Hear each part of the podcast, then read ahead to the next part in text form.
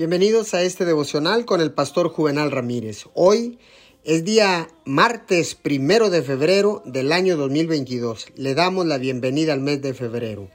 La palabra dice en el libro de los Salmos 139, 14.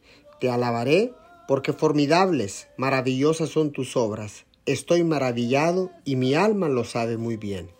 Para superar las inseguridades y ser la persona que Dios le ha llamado a ser, es importante tener el coraje de ser diferente. La infelicidad y la frustración ocurren cuando rechazamos nuestra singularidad y tratamos de ser como otras personas. Dios quiere que se guste a sí mismo y se acepte, así como la persona que Él creó en usted.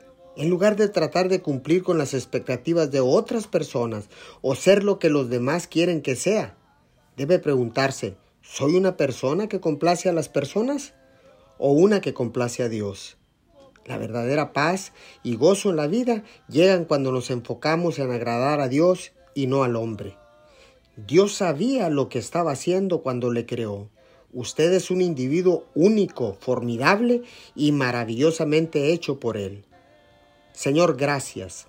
Señor, ahora me voy a aceptar como una nueva creación en Cristo Jesús y voy a ganar seguridad y confianza al descubrir quién soy yo en Cristo Jesús. Te damos gracias en su nombre. Amén y amén.